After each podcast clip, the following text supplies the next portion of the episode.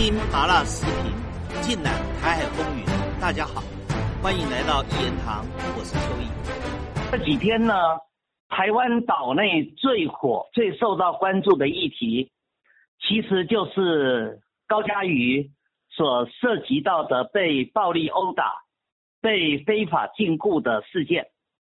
当然，有很多的喜马拉雅的听众希望我能够来谈谈这个议题。那我现在呢，人还在厦门隔离的酒店，所以就用客烂的方式，用录音的方式来跟大家来做说明。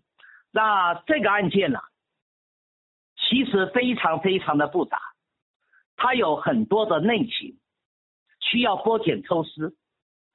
表面上来看，这个案件是涉及到两男一女。为什么说两男一女呢？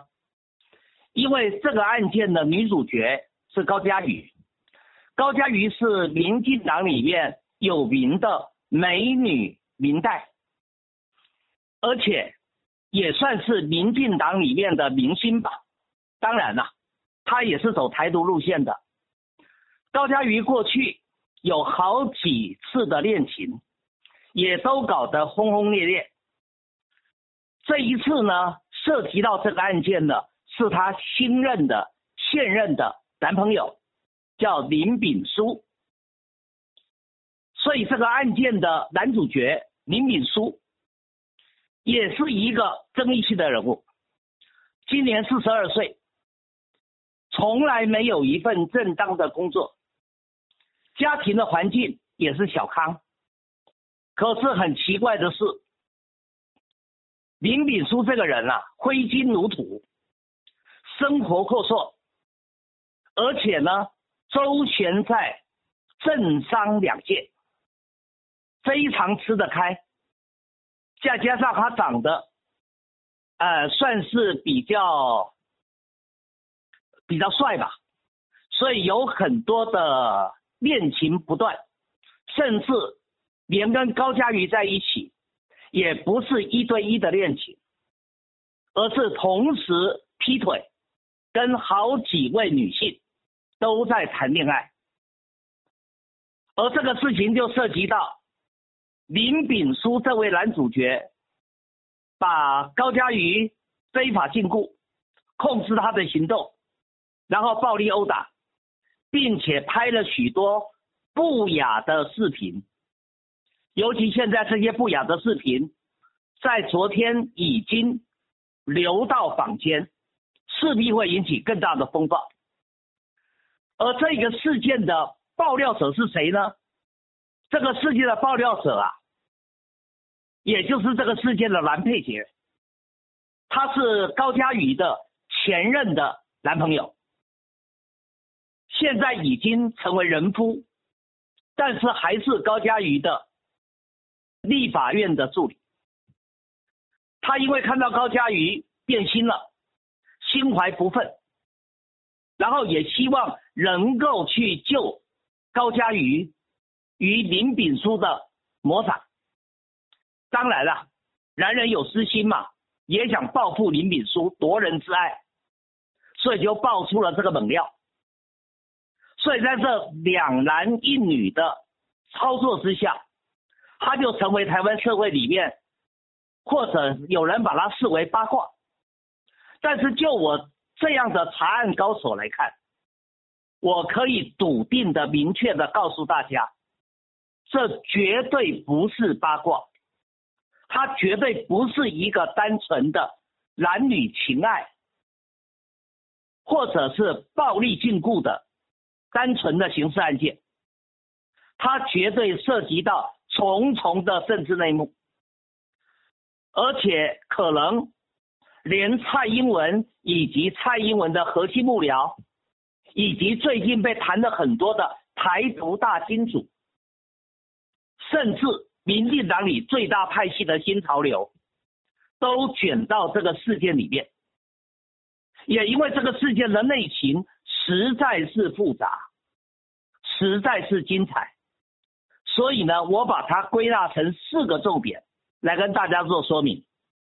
来方便大家理解，我第一个重点呢，叫谈事件的男主角林炳书。依照林炳书的说法，他是蔡英文所亲自操控的安全情治幕僚，而且还属于高层。到底林炳书是吹牛呢，还是国有其事呢？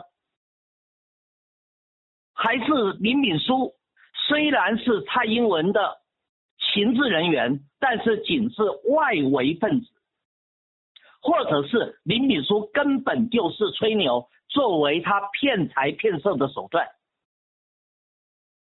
大家且听我娓娓道来。我刚才说过了，林炳书出身小康之家，而且正在念政治大学的博士班。他没有职业，也没有收入，可是他平常居住的就是五星级的酒店，还租了个套间。平常呢，不但有钱可以请人吃吃喝喝，买了许多的礼物来骗取女孩子的欢心。而且在选举的时候，他还有能力给各位民进党的候选人给他们丰厚的政治现金。他的钱哪里来呢？而这个林炳书是寡人有疾，他不是第一次有情色案件，过去就很多。可是奇怪的是，他每次发生情色案件，都是雷声大雨点小，无疾而终。是谁帮他把案子压下来的？而林炳书依照我的调查，他应该是蔡英文所掌管的情治安全人员的外围组织，而且在外围组织里面，他应该算是一个还挺重要的小头目。他负责两件事。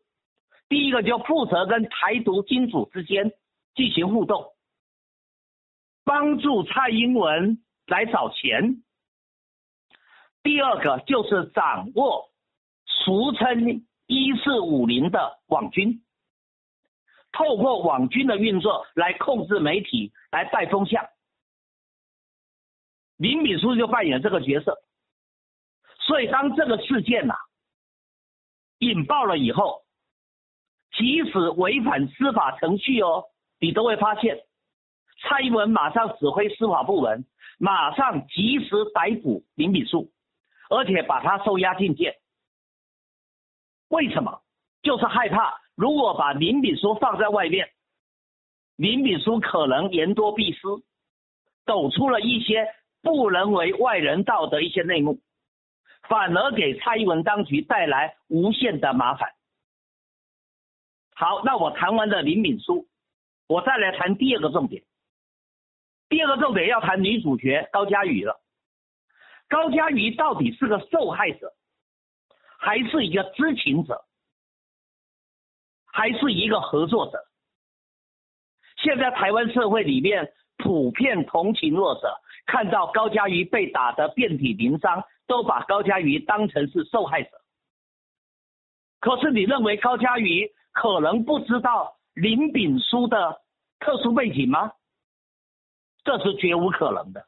高佳瑜不是一般女性，她是见过大风大浪的台独明代，而且还是最高层级的明代，就是立委。她在立委之前就做过好几任的议员啦，后来立委也做到第二届啦，所以她对于。这个社会上形形色色的人，他是了解的。他怎么可能一直被林炳书所欺骗呢？当然，林炳书有他一定的人脉，可以帮到高嘉瑜。林炳书有钱，可以供应高嘉瑜在立委这个职务以外的财路。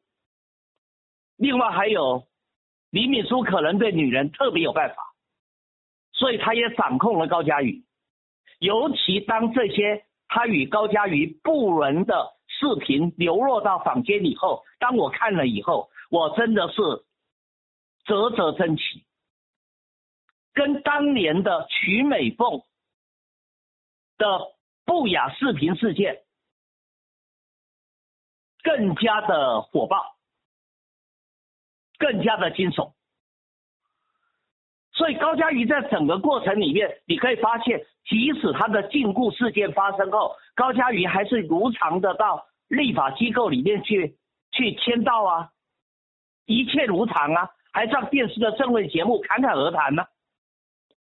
所以高嘉瑜，你说他不知情吗？不可能，但是他应该仍然是个受害者，至少他是被林炳书给掌控了。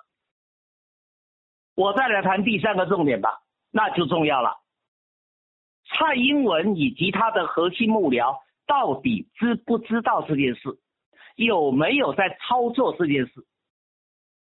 其实就现在我所调查出来的结果，在十一月上旬，现在十二月哦，十一月上旬，蔡英文以及他的核心幕僚，像顾立雄、陈明通等人就已经知道。林炳书跟高嘉瑜之间有这个纠纷，但是他们采取的方式是把这个案子事件给养着，俗话叫做养案。养案做什么呢？养案当然要做政治操作喽。后来因为英国的法院不是有了判决结果吗？说蔡英文在英国伦敦政经学院找不到他博士。口试的任何记录与资料，也就是说，蔡英文的博士是假的。那这个消息如果在台湾社会成为了风暴，成为了岛内所关注的焦点的新闻，蔡英文笃定受重创，他的人设瓦解。你想想看，蔡英文这个假博士骗了台湾社会，骗了三十多年，诈领了那么多薪资，那还得了？那一旦蔡英文的假博士案成为台湾社会焦点的话，你认为会不会影响到十二月十八号就要进行的四项公投的表决？当然会啊！如果四项公投案民进党都输了，你想想看，民进党是什么下场？倒阁风暴，蔡英文成为跛脚，跛脚危机，倒阁风暴加跛脚危机，恐怕比当年。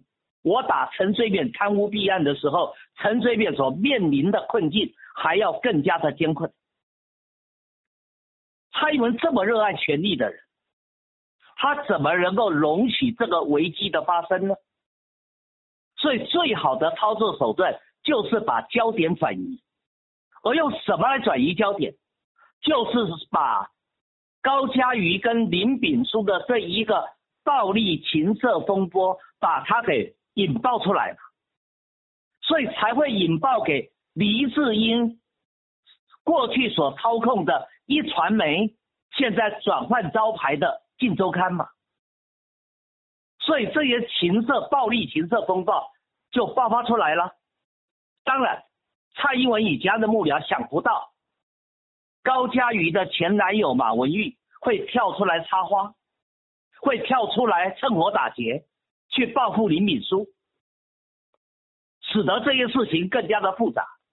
这个当然是蔡英文始料未及，但是我毕竟要这样说，蔡英文的操作手法，确确实实已经将假博士案成功的转移焦点。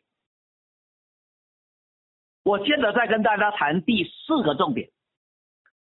刚才我第三个重点不是称赞吗？蔡英文成功的转移了贾博士案的焦点，但是因为这个案件，高嘉瑜这一个暴力情色风波实在牵扯太广，太引起台湾社会的关注，再加上林炳书为了自保，他也不择手段呢，他连他跟高嘉瑜在酒店中所拍的不雅的的视频都已经把它释放出来了。在这种情况之下，你认为这个风暴还能够顺利的建立止损点吗？还能够顺利的止血吗？很难了。再加上蔡英文那时候为了要封口，封林敏书的口，违反法律标准作业程序，就直接把林敏书逮捕，戴上手铐，戴上脚镣，就把他给收押进监了。很多法界人士觉得奇怪呀，林敏书又不是现行犯，而林敏书又不是很重的罪行，怎么会用收押进监的方式来处理林敏书呢？而且，如果案件这么严重的话，那林敏书在他所居住的酒店的房间，那就应该是犯罪现场啊，他就应该要对现场加以封锁啊。那为什么现场没有封锁呢？还任凭其他人等可以进出去湮灭证据呢？种种的疑点，都已经使得这一个暴力情色风波已经成为不可控的风波。综合我上面讲的四个重点，大家可能了解了一些端倪了。从这个事件里面，我们可以看到，尤其林炳书过去的人脉，这时候也在林炳书有强烈的危机感的情况之下，害怕成为过河卒子被牺牲掉的危机感之下。也出来帮林炳书脱困了，包含我讲过的民进党新潮流系的大佬段宜康，以前我立法机构的同事也跳出来了，也曝光了，而几位企业界拥有百亿身家的台独金主，像薛明志啦、詹志宏啦，也都曝光了。大家赫然发现，原来林炳书过去交往的政商人脉。非同小可啊！而林炳书是哪颗葱？怎么能够有这么丰沛的政商人脉呢？那他的身份当然就引起了高度的关注与质疑。从这整个事件里面，我们大概可以发现，这些台独分子真的生活是乱七八糟，男女男女之间。多男争一女，或多女争一男，然后政商关系、官商勾结、权钱交易，真的搞得乱七八糟。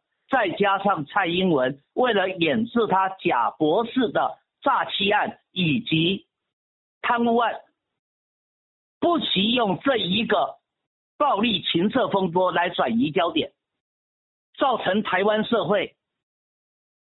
不断的引爆连环的丑闻，从这里就看出来了，台独真是台湾社会里最大的罪恶的源头。今天先谈到这个地方，总算满足了一些大家对我的期盼。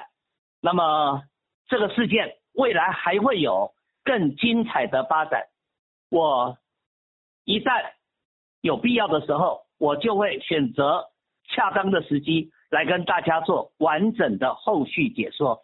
今天就谈到这个地方，更精彩的内容，我们下一集里继续的说。以上就是本期所有的内容，欢迎大家订阅一言堂。小小一个台湾岛，正在发生什么？台海热点，社会万象，你想听什么？